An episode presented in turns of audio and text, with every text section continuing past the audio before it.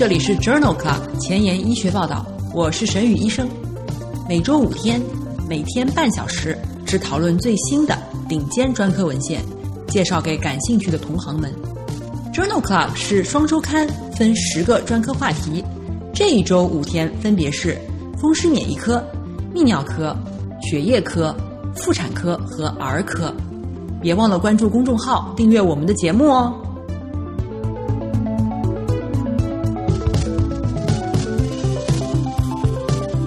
日头条：一，FDA 批准成纤维细胞生长因子二十三单抗治疗 X 连锁低磷血症。二，《Lancet》子刊。一种积极降低小儿多动症严重程度的新型数字干预法。三，《JAMA》子刊，基因治疗杜氏肌营养不良。这里是 Journal Club 前沿医学报道，儿科星期五，Pediatrics Friday，我是主播沈宇医生，精彩即将开始，不要走开哦。今天的新药研发。给大家介绍一个布洛苏单抗，儿童 X 连锁低磷血症，也称 XLH。这种疾病的特征是血清中成纤维细胞生长因子二十三浓度升高，低磷血症、佝偻病、下肢弯曲和生长障碍。布洛苏单抗是一种直接靶向成纤维细胞生长因子二十三。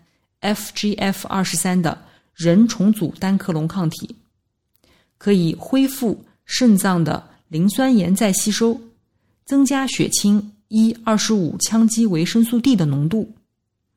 二零一八年五月已经被 FDA 批准用于治疗患有 X 连锁低磷血症性佝偻病的成人和一岁以上的儿童。关于布洛苏单抗的三期临床研究。已经于二零一九年六月发表在了《Lancet》柳叶刀杂志上。研究的目的比较了口服磷酸盐和活性维生素 D 的传统治疗与布洛苏单抗治疗儿童 X 连锁低磷血症的疗效和安全性。在这一项随机主动对照开放标签的多中心三期临床研究当中，纳入了一到十二岁的。X 连锁低磷血症的儿童一共六十一人，随机分入传统治疗组和布洛苏单抗组，治疗持续了六十四周。在第四十周的时候，与常规治疗组相比，布洛苏单抗治疗以后，患儿的影像学整体评分方面有显著的改善，p 值小于零点零零零一。治疗相关的不良事件。布洛苏单抗组发生率为百分之五十九，常规治疗组为百分之二十二。这项三期临床研究认为，与常规治疗相比，使用布洛苏单抗治疗 X 连锁低磷血症性佝偻病。疾病的严重程度、患儿的生长和生物化学方面有更显著的临床改善。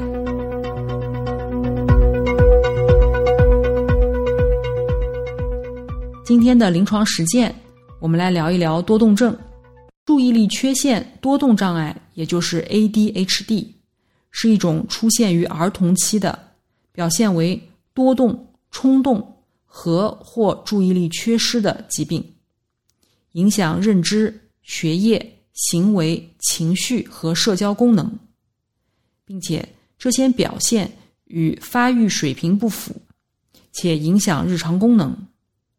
这种疾病通常在儿童期诊断，在多达百分之七十的儿童期病例当中，多动症导致的功能损害的症状会持续至成年期。在二零二零年十二月份的《JAMA Pediatrics》杂志上，发表了一篇前瞻性的队列研究，讨论的是孕期对乙酰氨基酚的暴露与 ADHD 发病风险的联系。对乙酰氨基酚暴露。可能与后代的 ADHD 发病相关。这项研究旨在通过胎粪量化孕期对乙酰氨基酚的暴露量，并分析与六到七岁儿童 ADHD 发病率之间的关系。这项前瞻性的出生队列研究包括了三百九十四名符合条件的儿童，其中三百四十五名儿童在分娩的时候收集了胎粪样本和 ADHD 的诊断信息。研究当中，百分之五十七的儿童在粪便当中检出了对乙酰氨基酚，三十三例诊断为了 ADHD。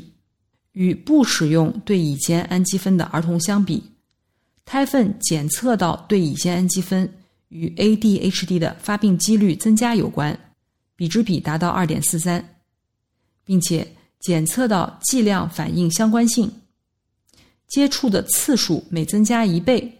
患 ADHD 的几率就增加百分之十。头颅磁共振显示，胎粪中检测到对乙酰氨基酚的儿童，额顶叶感觉运动皮层连接较少，这可能部分影响 ADHD 的发生。这一项前瞻性的队列研究认为，儿童不良神经发育可能与孕期的对乙酰氨基酚的暴露有关。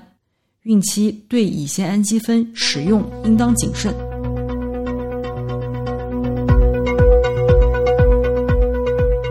在二零二零年五月的《JAMA》杂志上，发表了另外一篇回顾性队列研究，讨论了母亲产前糖皮质激素的使用与儿童精神行为障碍之间的关系。在三十四周前分娩的早产儿，标准治疗。包括给予孕妇产前糖皮质激素，目的是加速胎儿的成熟。这项研究的目的是观察产前糖皮质激素治疗是否与足月出生和早产儿的精神和行为障碍相关。这项基于人群的回顾性队列研究纳入了芬兰六十七万名儿童，平均随访时间达到五点八年，其中。一万五千例的孕妇产前接受了糖皮质激素，足月出生的儿童占百分之四十五，早产儿占百分之五十四。与未接受糖皮质激素的儿童相比，接受了糖皮质激素的儿童出现精神和行为障碍的风险显著升高，分别为百分之十二和百分之六，风险比一点三三。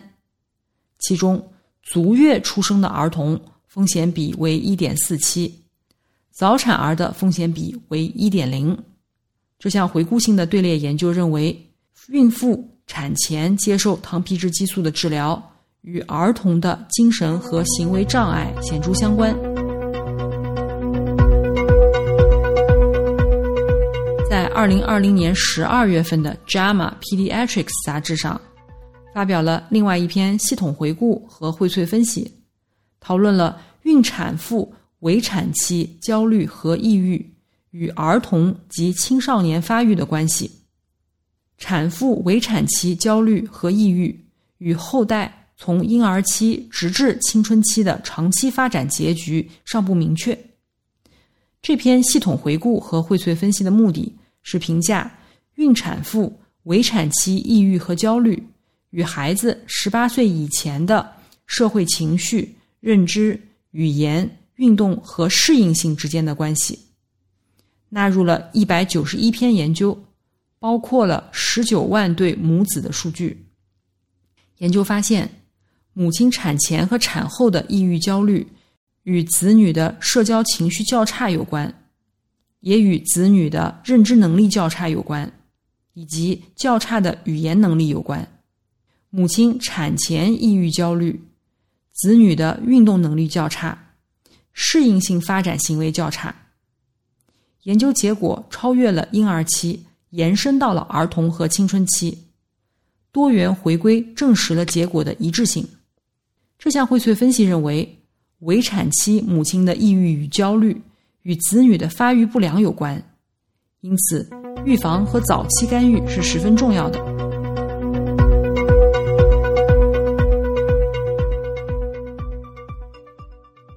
今天介绍的第四篇文章，讨论的是七岁时诊断 ADHD 和十岁时功能障碍之间的关系。这项前瞻性的队列研究发表在二零二零年十一月份的《Pediatrics》杂志上。研究的目的是比较七岁时诊断 ADHD 的儿童和没有 ADHD 的儿童十岁时的功能障碍的发生率以及预后的预测因素。这项前瞻性的队列研究招募了四百七十七名儿童，百分之六十二为男性，平均年龄七点三岁，随访三年。主要的观察指标包括学术能力、情感行为功能、社会功能。患有 ADHD 的儿童在几乎所有的观察指标上都比对照组要差。预测预后的最佳因素包括工作记忆力、ADHD 症状的严重程度以及孤独症谱系障碍相关症状。这项前瞻性队列研究认为，七岁时。患有 ADHD 的儿童，在十岁时经历了持续的跨领域的功能障碍。七岁时确定的预测因子，为治疗提供了潜在的目标。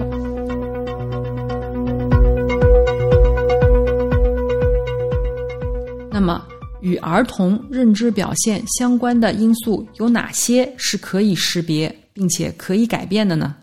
这一项纵向队列研究。发表在二零二零年十二月份的《JAMA Pediatrics》杂志上。研究的目的是找出与儿童认知表现相关的可变因素。这一纵向队列研究包括了一千对母子或母女，每年接受一次评估，直至孩子四到六岁时结束。其中一半为女童，母亲的平均年龄是二十六岁，百分之六十四是黑人。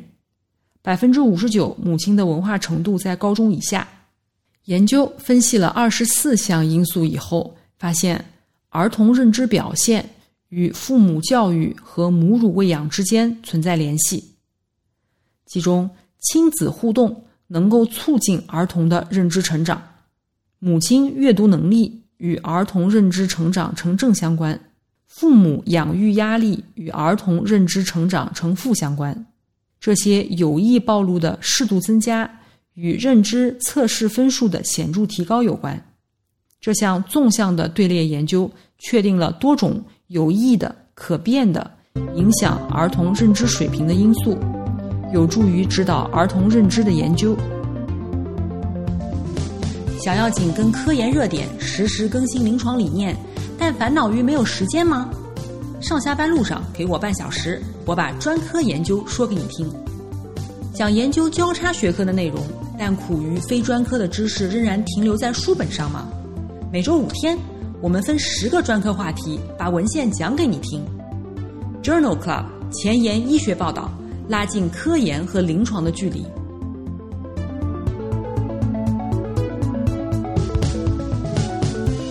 今天的临床实践的第二部分。我们来聊一聊多动症的治疗。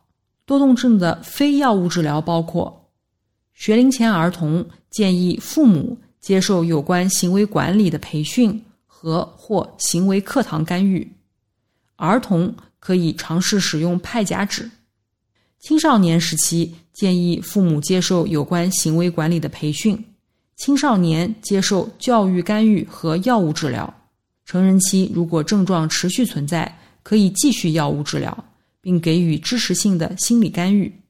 多动症的药物治疗常用的有兴奋剂，比如派甲酯、苯丙胺；备选的药物，比如选择性去甲肾上腺素再摄取抑制剂托莫西汀。当合并抽搐障碍、情绪或者是行为问题的时候，阿尔法二肾上腺素能受体激动剂可能有效。比如可乐定缓释片、瓜法辛缓释片，在二零一九年七月，《JAMA Pediatrics》杂志上发表了一篇荟萃分析，评价了派甲酯在治疗 ADHD 的安全性和最大剂量滴定原理。文章一共分析了十一个随机临床研究，包括了一千三百名接受派甲酯治疗的患儿和三十八项队列研究。包括了五千五百名参与者，派甲酯的最大剂量范围为零点八到一点八毫克每公斤每天。最常见的副作用包括失眠、厌食、腹痛以及头痛。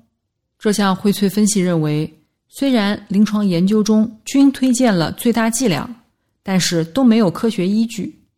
虽然没有危及生命的不良事件，但将来仍然需要对派甲酯滴定疗法的疗效、耐受性和安全性进行进一步的研究。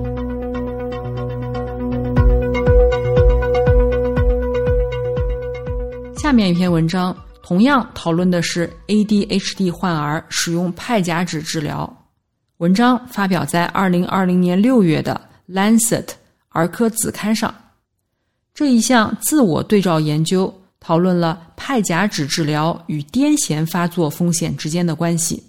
ADHD 患儿的癫痫发作风险增加，兴奋剂的药物，比如派甲酯，在治疗 ADHD 当中十分常用。但是，这是否与癫痫发作风险增加有关尚不明确。来自香港大学的研究人员利用数据库分析了曾经使用派甲酯治疗的近三万名患者，其中二百六十九人出现了癫痫发作，平均年龄为六点六六岁，发作的中位年龄为九点六九岁。在派甲酯治疗期间，癫痫发作率。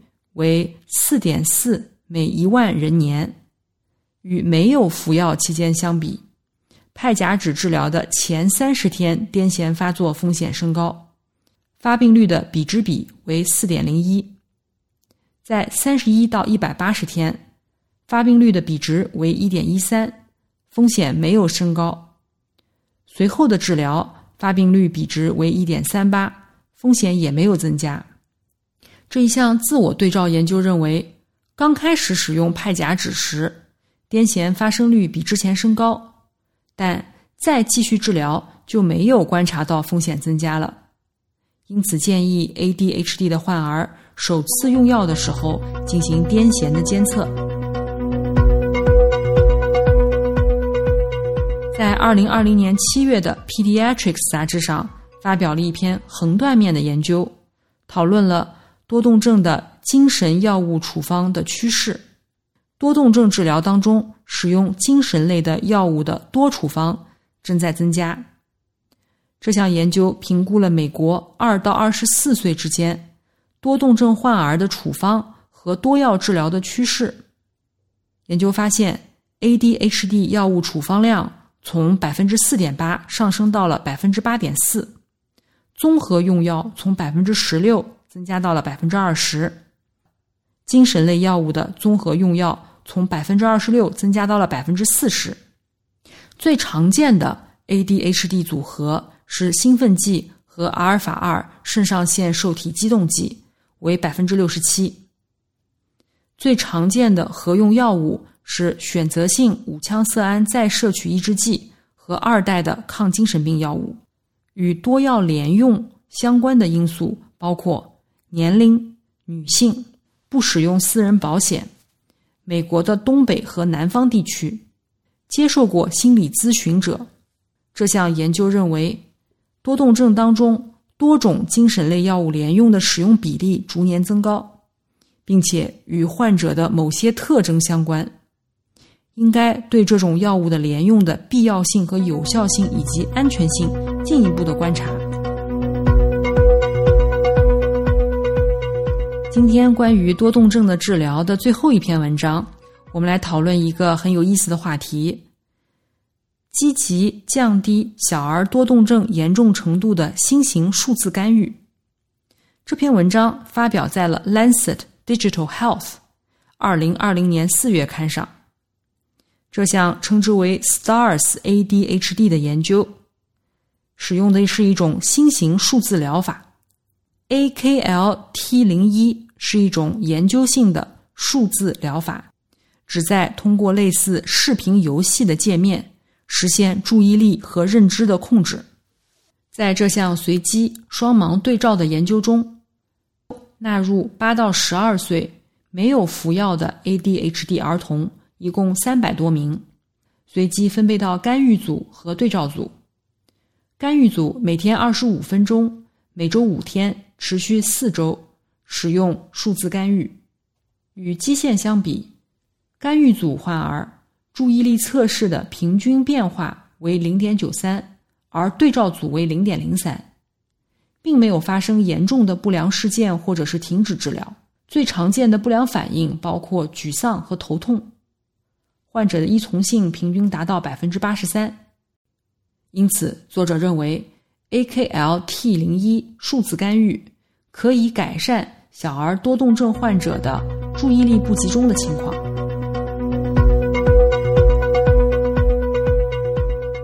今天的医学前沿，我们来聊一聊基因治疗杜氏肌营养不良。以及基因治疗 X 连锁严重免疫缺陷症。首先，我们来看一看杜氏肌营养不良，这是一种 X 连锁的编码微抗肌萎缩蛋白的基因缺陷所致的遗传性疾病。临床症状包括肌无力、生长延迟、心肌病、骨折和认知行为障碍。两三岁时起病。二十岁左右死于呼吸衰竭或者是心肌病。该研究旨在利用重组腺相关病毒血清型 Rh 七十四为载体，转染骨骼肌和心肌特异性的驱动子驱动的编码优化的微肌萎缩蛋白基因转染，有望治疗杜氏肌营养不良的患者。这项研究纳入了四例平均年龄四点八岁的患儿。在第十二周时进行了腓肠肌活检，免疫组化显示转基因在所有患者当中均有稳健的表达，平均百分之八十一的肌纤维表达微抗肌萎缩蛋白，肌膜平均表达强度达百分之九十六。经脂肪和纤维调整后，Western blot 显示平均表达量为百分之九十五点八。所有患者均证实了载体的转染，并维持一年，未发现严重不良事件。最常见的是呕吐。这项一期临床研究认为，重组腺相关病毒转染微肌萎缩蛋白耐受性良好，在患儿的肌肉组织当中，微抗肌萎缩蛋白稳健表达。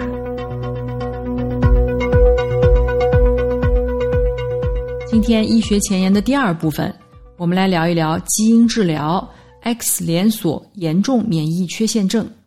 X 连锁严重免疫缺陷症是一种由 T 细胞和 B 细胞发育功能障碍引起的联合免疫缺陷病，常引起患儿因为严重的感染在一岁之内死亡。最常见的遗传形式是 X 连锁白介素二 RG 基因突变。也就是 X 连锁严重免疫缺陷症，主要治疗包括预防感染、免疫调节。部分患儿可以被骨髓移植治愈。先前的治疗使用的腺病毒为载体，但出现了载体相关的白血病。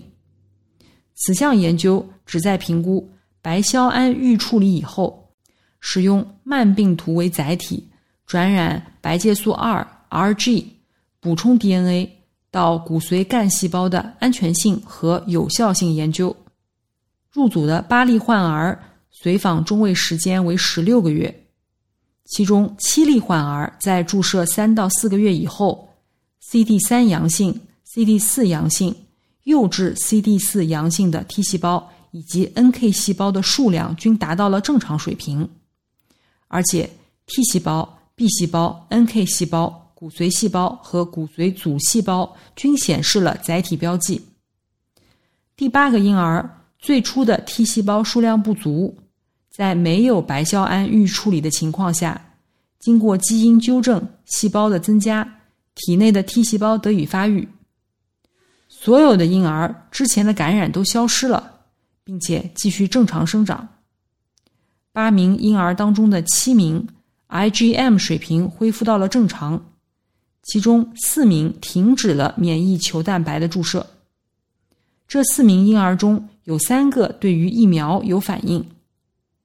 对七例婴儿进行载体插入位点分析以后，发现所有七例婴儿均显示无克隆优势的多克隆模式。这一项一二期临床实验认为，慢病毒载体基因治疗与白硝胺相结合，在十六个月内重建了严重免疫缺陷病患儿的功能性 T 细胞、B 细胞、NK 细胞计数，而且短期内没有出现毒性反应。各位听众，周末愉快！我们的节目在微信、微博和喜马拉雅上同步更新。如果有什么意见和建议，可以给我留言。如果觉得我的节目特别好，一定要分享给你的好朋友哦。下周精彩继续，周一是心脏科，不见不散。